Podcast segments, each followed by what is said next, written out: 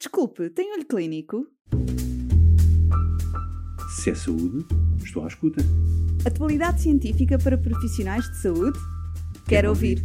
Olho Clínico, o seu podcast de discussão científica. Olá! Seja bem-vindo a mais um episódio de Olho Clínico dedicado à oncologia. No mês dedicado à prevenção do cancro da próstata, estreamos uma série de seis episódios dedicados a esta patologia. Junto-se ao Dr. André Mancinho, médico oncologista no Hospital de Santa Maria, e ao Dr. Afonso Pegado, médico especialista em Medicina Física e de Reabilitação e coordenador do Serviço de Medicina Física e Reabilitação do Hospital Couve Sintra, que nos falam sobre o impacto do exercício físico nos doentes com neoplasias da próstata. Que tipo de exercícios serão os mais indicados? Pode o exercício físico ajudar a mitigar os efeitos da ausência de testosterona e ainda aumentar a taxa de recuperação da incontinência de esfíncteres? Conheça a resposta a estas e outras questões já de seguida. Olá a todos e bem-vindos a mais um episódio aqui do, do podcast Olho Clínico. Vamos aqui falar um bocadinho de, de desporto e qual é é a importância de que isto tem, ah, enfim, no doente oncológico e, e não só. E, agradecer aqui também ao Dr. Afonso Pegada a presença no nosso podcast. E se calhar começar aqui por, eh, por perguntar ao Afonso se realmente nós sabemos que o exercício físico tem uma importância fundamental, enfim, em todos nós, não é? Mas aqui no doente oncológico, um, qual é que seria aqui a, as principais mais-valias da recomendação do exercício físico para estes doentes? Olá André, uh, antes de mais agradecer aqui o convite. Uh, é verdade, o, o, exercício físico eu costumo dizer que é, é provavelmente a arma terapêutica mais fácil de defender, porque é está mais do que está mais do que estudado e definido os, os diversos benefícios do exercício e, e, as inúmeras patologias onde ele de facto é benéfico. Portanto, no doente oncológico, ou se formos especificamente ao, ao doente oncológico eh, com patologia da próstata, nós também está mais do que definido que é benéfico para estes doentes. Em que pontos é que, é que acaba por ser benéfico ou, ou porque é que nós recomendamos este tipo de doentes especificamente? Uh, acima de tudo, nós sabemos que, pronto, que a patologia oncológica está, está associada algum desgaste, está associada a alguma fragilidade, está associada não só pela patologia em si, mas também por todo o processo e, e toda a expectativa associada ao processo e, e, toda a iatrogenia, muitas vezes associada ao processo. E aqui o, a proposta do exercício físico acaba por ser um, um bocado por, por dar qualidade de vida a estas pessoas, dar qualidade de vida não só do ponto de vista anímico, e aí sabemos que não só nestas pessoas, mas que, é, que está perfeitamente reconhecido esse efeito do exercício, mas depois no que toca à capacidade física, à capacidade funcional nas atividades do dia a dia, à diminuição daquele estado de fadiga que é da, das principais queixas que estes doentes apresentam. Portanto, uh, nesta, em todos estes domínios, o exercício físico acaba por ter algo, algo a dizer e, e algum benefício na, nestes, nestes diferentes pontos. Ok. E, e há aqui uma coisa enfim, que, eu, que eu acho que é também bastante, bastante relevante, é quando falamos aqui um bocadinho da carexias associada à doença oncológica, ou seja, uhum. estes doentes acabam por ter, enfim, algum muscle wasting, não é? E sobretudo pelos tratamentos que nós fazemos, portanto acho que se calhar preservar aqui a massa muscular também acaba por ser importante e, e dar algum, alguma condição basal para nós realizarmos os nossos tratamentos que são, são agressivos, não, não sei se concordam. Uhum. É, eu acho que é, é, importante ter a noção do benefício, mas também da certa limitação do exercício, claro. ok? Uh, o exercício, no fundo, participa nisso, não é? Participa não só na, é tanto na formação, mas muitas vezes não passa tanto pela, pelo crescimento de massa muscular, mas pela não perda ou, ou diminuição Exato. da perda, não é? Uh, mas nós sabemos que, principalmente nestes, nestes doentes com, com supressão da testosterona, nós sabemos que o exercício não substitui a testosterona, ok? Claro. Então seria, seria até desonesto estar aqui a, a pôr o, o, o, exercício num papel de substituição de fenómenos que nós sabemos que, que são inerentes uh, ao próprio tratamento. Uhum. Então, agora, aquilo que sabemos é que sim, é verdade, e, e há evidência nível A e B para, para este tipo de benefícios do, do exercício, nomeadamente na no ganho de massa muscular, um ganho que lá está muitas vezes se traduz pela não perda, ok? E, e pela diminuição da, da, massa, da massa gorda. Uhum. Isto é algo que é, que é sabido fora de patologia, nesta patologia em que é um tema, esta questão da caquexia e do síndrome de fragilidade que tu falaste, uh, acabam, por ser, acabam por ser situações que de alguma forma, certamente limitada, mas de alguma forma acabam por ser mitigadas pelo, pelo, pelo exercício. Ok. E, e, aqui a nível de, de, resposta imunitária, há assim alguns dados que, enfim, sustentem o exercício como eventual, enfim, melhoria do outcome aqui do doente oncológico por libertações de citocinas e, e ajusta a resposta imunitária com uma resposta imunitária boa, ao contrário daquela inflamação crónica que é muito associada à uhum. doença oncológica. É, esse é outro dos efeitos uh, relativamente conhecidos do exercício, ok? Uh, há quem na verdade existem vários tipos de exercício e, e diferentes intensidades. É? Nós sabemos uhum. que, que, o exercício com uma intensidade moderada, que sim, que tem um, tem um franco benefício no que toca, no que toca um, à questão da, da imunidade. Sabemos que o exercício de alta intensidade, ou, uh, se formos para, saudável, para, para a pessoa saudável, o exercício de alta competição já não é tão benéfico para a questão imunitária. Portanto, aquilo que aquilo que se preconiza é, é um exercício de, de moderada intensidade que sabemos que traz esse tipo, esse tipo de benefício. Ok. E, e se calhar aqui agora focando-nos um pouco mais nos, enfim, nos doentes com câncer de próstata e, e não necessariamente na, enfim, na, na, doença avançada, nós sabemos que depois da terapêutica primária, da radioterapia e da cirurgia, muitas vezes estes doentes desenvolvem algumas disfunções, enfim, do pavimento pélvico, de incontinência, e o exercício físico passa muito também por aí, por essa reabilitação, não é? Qual é, é a tua opinião em relação a isto? É uma coisa eficaz para estes doentes e pode ser visto como uma alternativa para solucionar estes problemas? Uhum. Então, aqui estão vários, estão vários temas, ok? Uhum. Uh, primeiro, a questão da incontinência. Nós sabemos que, epá, que é muito frequente, principalmente na, no pós-prostatectomia, ok? Uhum. E, e também aquilo que os estudos dizem é que quer se faça reabilitação, quer não se faça, a longo prazo a taxa de, a taxa de recuperação dessa, dessa incontinência é, é, bastante alta, ok? Uhum. Mas também sabemos que o aparecimento dessa alteração da incontinência é muito alta nas fases iniciais, ok? Então, geralmente aquilo que nós recomendamos acaba por ser até uma reabilitação pré-prostatectomia para fazer o ensino de algumas medidas, de alguns, um, de alguns exercícios e muitas vezes dar também a conhecer algumas estratégias que podem ajudar na, na fase pós, pós-prostatectomia. Relativamente à reabilitação, pá, do meu ponto de vista e de, das pessoas que tenho acompanhado, acho, acho que apesar a longo prazo, lá está, a literatura diz que ou aponta para que os resultados sejam muito semelhantes, aquilo que nós, aquilo que nós acabamos por verificar é que essa recuperação da continência de esfínteres acaba por, por acontecer mais cedo nestes doentes que fazem reabilitação.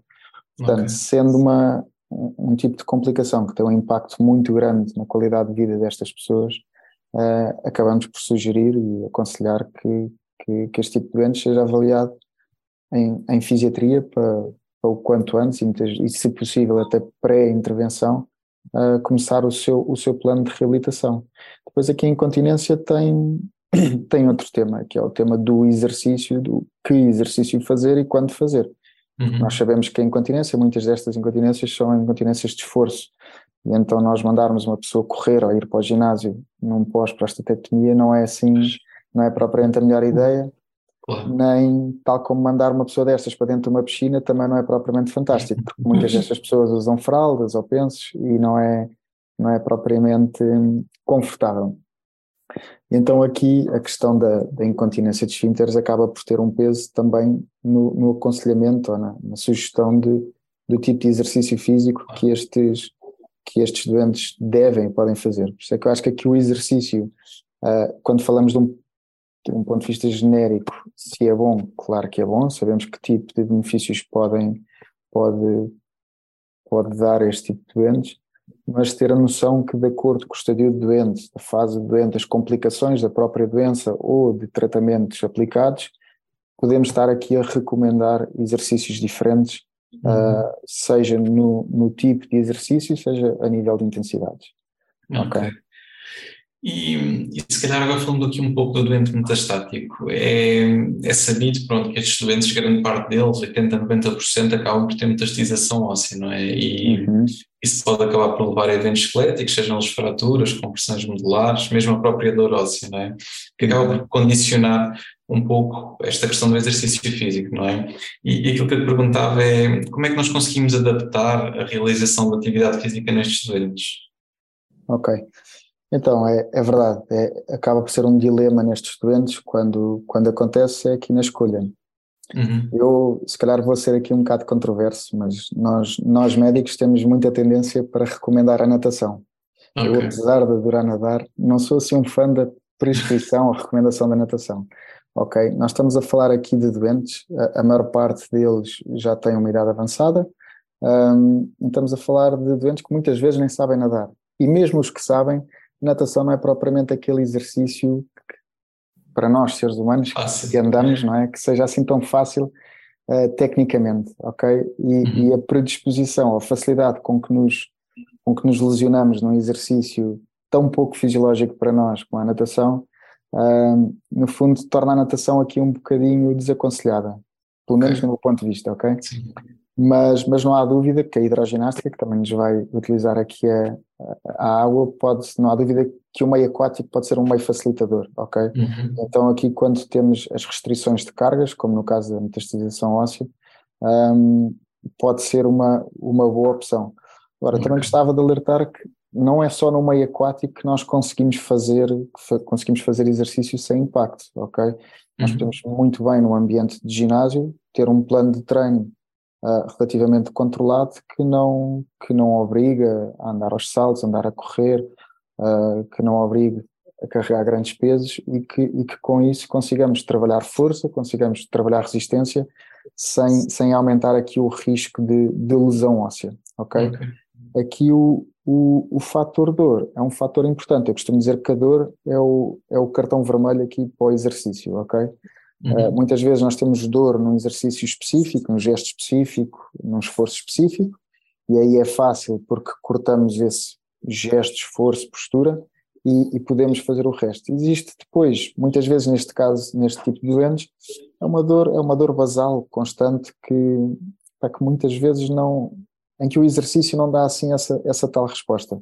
E então aí acho que, acho que será preferível controlar a dor primeiro, mesmo que não consigamos controlar a dor, ter uma dor zero, mas controlar de tal forma que o exercício possa ser agradável uhum. e, e, no fundo, recomendar um exercício que não agrave, que não agrave esta dor. Porque apesar uhum. de todos os benefícios do exercício, existem aqui, pronto, nem, nem, sempre corre bem ou como nós queremos e o exercício pode induzir a dor e pode induzir a patologia, ok? okay.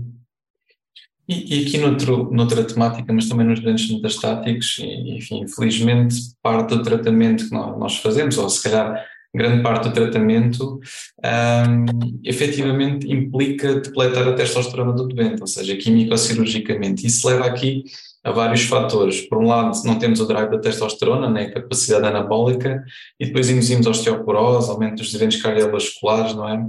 Alguma catabolização e, e, perguntava como é que o exercício físico, se é que pode de alguma forma ajudar a mitigar estes efeitos secundários. É, eu, na verdade, é, é o grande papel do, do, um dos grandes papéis do exercício físico é, é esse mesmo. Nós sabemos que o exercício não substitui a testosterona, uhum. mas, mas sabemos que o exercício atenua, muitas vezes até nos permite ganhar alguma massa muscular eh, prevenir estes, estes, estes síndromes metabólicos e diminuir a massa, a massa gorda. Sabemos também que, que o exercício pode ter estes benefícios todos se de facto for uma coisa orientada. É? Hoje em dia nós temos muita tendência, eu pelo menos acho ou, ou vejo frequentemente, a, orientação por parte da comunidade médica a nível de exercício passa muito por, por dois, três tipos de desportos que não vão muito além da natação, das caminhadas e da hidroginástica e agora mais recentemente também recomendamos muito o Pilates. Bom, aquilo que, aquilo que a Academia Americana de Medicina Desportiva recomenda, e na verdade todas as academias de medicina desportiva recomendam, é que devemos combinar aqui uh, não só o treino, devemos introduzir aqui não só o treino de resistência, portanto, quando falamos das caminhadas, da natação, um, ah, desse tipo de exercício aeróbio, mas também juntar aqui algum exercício de força. Uhum. E quando pensamos nestes fatores que tu falaste, da questão da perda de massa muscular, da osteoporose e tudo mais, não há dúvida de que o treino de força acaba por trazer mais benefício na prevenção da progressão deste, uhum. deste tipo de condições. Portanto, okay. aquilo que eu sugiro, principalmente por estes motivos que tu acabaste de, tu acabaste de enunciar, uh, é, é, na verdade aquilo que esta academia recomenda, que é arranjar aqui um, um modelo que seja combinado, um modelo que não aborde só a parte aeróbia, mas que também introduza aqui alguns exercícios de força que, que está mais que demonstrado que no que toca a, a capacidade, a capacidade funcional em, em, atividades de vida uhum. diária e no que toca à, à sensação de bem-estar e à vontade nas exigências das atividades do dia a dia, acaba por ser este tipo de exercício que nos traz um, um maior, um maior benefício. Ok. E, e, se calhar só aqui para terminar, eu, eu perguntava-te, enfim, nós temos claramente aqui algumas limitações, não só pela terapêutica, mas também pela patologia oncológica, não é? Mas se achas de alguma forma que o acompanhamento adequado a pessoa, a pessoa precisa de se sentir limitado, porque há aqui algum exemplo, enfim, de alguns homens com estas doenças que fizeram provas verdadeiramente extraordinárias, não é? E, enfim, gostava de saber a tua opinião sobre isso. Sim, eu, eu no fundo é assim, cada, os doentes não são todos iguais, os estadios uhum. da doença também não são, não, na verdade as exigências de cada estadio impõem-nos aqui limites diferentes, não é? Uhum. Mas, mas sim, há, há vários exemplos de, de, doentes que tiveram uh, uh, neoplasias da próstata que, epá, que depois vieram fazer provas tão, tão fáceis como, como Ironmans ou, ou, ou mesmo maratonas, quer dizer, Portanto, isso, se é possível, é para toda a gente, acho que não. Na verdade, aquilo que, aquilo que eu recomendo é que, cada, de acordo com cada pessoa, porque nós depois também temos que adequar isto à pessoa, não é? Nós em Portugal uhum. ainda não temos assim tanta a cultura do exercício. E convencer uma pessoa que ainda por cima acabou de saber que tem um, uma patologia que não é propriamente leviana de se lidar.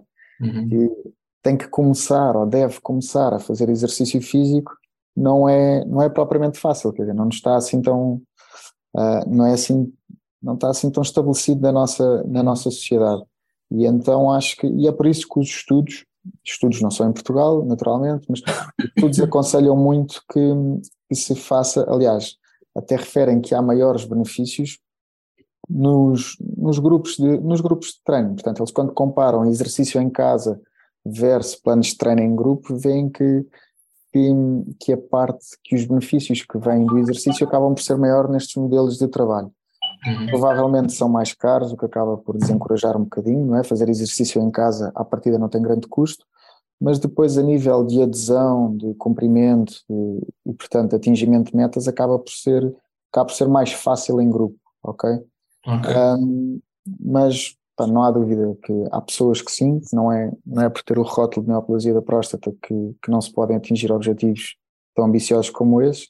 Acredito que não se aplica a todos os doentes e que, de acordo com as fases em questão e também dos tratamentos a que foram submetidos, que, que os objetivos não sejam o mesmo. Contudo, acho que, acho que há objetivos para todos e se não for correr uma maratona, que seja pelo menos fazer as coisas do dia a dia com claro. satisfação, com a vontade, sem dor e, e pronto, e acho que basicamente é isso. E às vezes coisas tão básicas como, enfim, caminhar no quarteirão, enfim, fazer uns milhares de passos por dia que chega ou, para melhorar ou brincar, ou brincar com os netos, ou ir às compras, são, são, coisas que nós damos como adquirido, mas que neste tipo de doentes que têm o tal, ou que facilmente desenvolve aquele síndrome de fragilidade, muitas vezes são, são coisas inacessíveis e que nós claro. à partida não pensamos.